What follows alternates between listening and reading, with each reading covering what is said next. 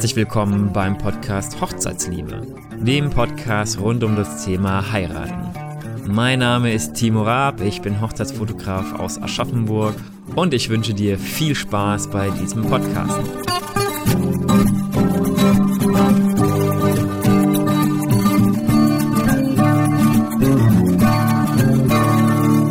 Der heutigen Folge geht es um Traditionen bei der Hochzeit und das wird die erste Folge von mehreren sein, weil es gibt doch echt so viele Traditionen, was man machen kann.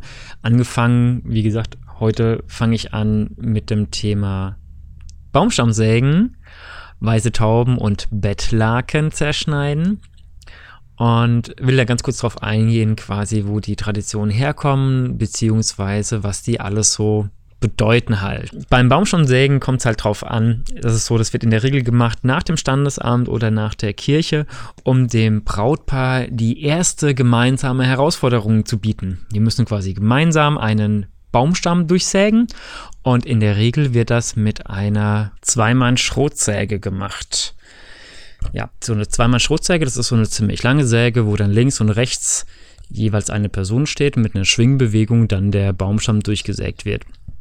Das ist besonders schwierig, weil wenn man da nämlich drückt, dann verhakt das, verhakt die Säge im, im Holz und man kann nicht mehr weitersägen. Und wenn man nicht eine, einen guten gemeinsamen Takt findet, dann hat man auch genau das gleiche Problem, dass auch die Säge hakt. Und genau darum geht es halt bei dieser Tradition, dass es ein Geben und Nehmen ist, dass man zusammen einen gemeinsamen Takt findet und das bedeutet oder steht für die Gleichberechtigung in der Ehe und für die gemeinsame Zusammenarbeit. Finde ich eigentlich eine ganz schöne Bedeutung, nur ich finde es überhaupt nicht schön fürs, ähm, fürs Brautpaar. Ich bin ja wirklich regelmäßig auf Hochzeiten und sehe das immer wieder. Und gerade aktuell ist es bei uns sehr warm. Wir sind mitten im Sommer.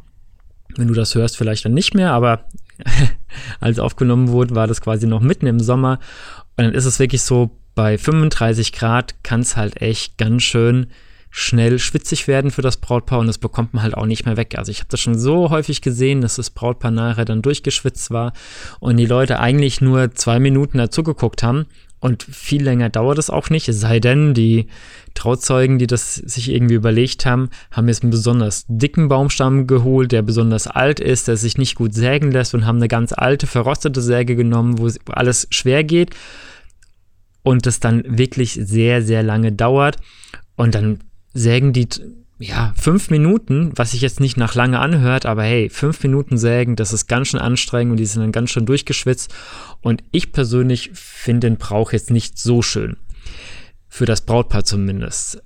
Aber es ist auf jeden Fall eine schöne, ein schöner Gedanke hinten dran, dass man so auf diese Zusammenarbeit, auf den gemeinsamen Takt hin für die gemeinsame Ehe halt arbeitet. Das ist wirklich eine schöne Sache. Als zweiten Punkt hatte ich mir notiert, die weißen Tauben, die werden auch in letzter Zeit oder überhaupt in den letzten Jahren ziemlich häufig fliegen lassen. Und zwar stehen auch weiße Tauben für Glück, Frieden, ewige Liebe und auch für einen Neuanfang. Das rührt so ein bisschen, geht zurück in ähm, vorbiblische Geschichten oder, oder, in die biblische Zeit. Das Noah hat ja damals, als er mit der Arche unterwegs war, hat er ja Vögel weggeschickt und die Taube kam dann zurück mit einem Ast im Maul und hat quasi gezeigt, hier, da gibt es neues Leben. Und das symbolisiert halt so diesen Neuanfang. Was im Grunde auch ein schöner Brauch ist. Es sieht ganz schön aus, ist ganz schnell gemacht, dauert auch nicht besonders lange. Und ich persönlich, ja, so ein bisschen wie beim Baumstammsägen auch, finde das nicht so ein guter Brauch. Weil am Ende ist es ja so, dass, dass ja doch da lebende Tiere sind, die da in dem, in dem Käfig da sind und dann, dann fliegen gelassen werden. Das macht den Tieren zwar nicht viel, aber ich finde, irgendwie, das müsste halt einfach nicht sein. Und ähm, aber wie gesagt, von der Bedeutung her wirklich eine sehr, sehr schöne, schöne Sache. Und als drittes hatte ich mir hier noch notiert, das Bettlaken.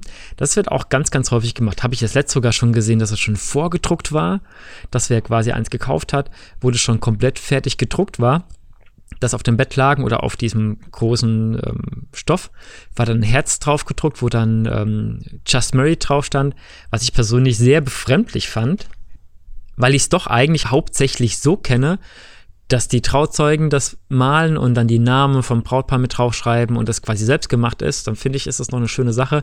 So fertig gekauft war das irgendwie für mich ein bisschen befremdlich. Und da geht es halt auch darum, dass man zusammen das Herz ausschneidet. Jeder bekommt eine kleine Schere Braut und Bräutigam und jeder muss eine Hälfte von dem Herz ausschneiden und es geht so ein bisschen drum, wer als schnellstes ist. Der, der als schnellstes ist, der hat am Ende das Sagen in der Ehe, so sagt man.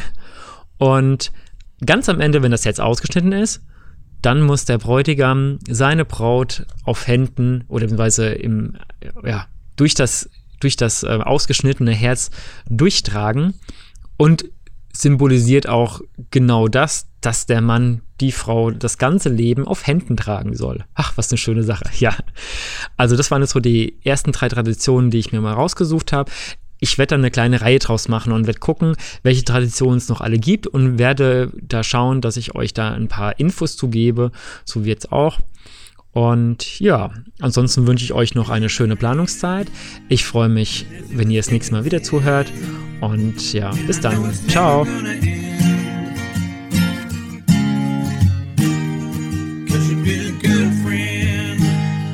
Dir hat diese Folge gefallen? Dann gib mir doch eine positive Bewertung und sage es auch deinen Freunden.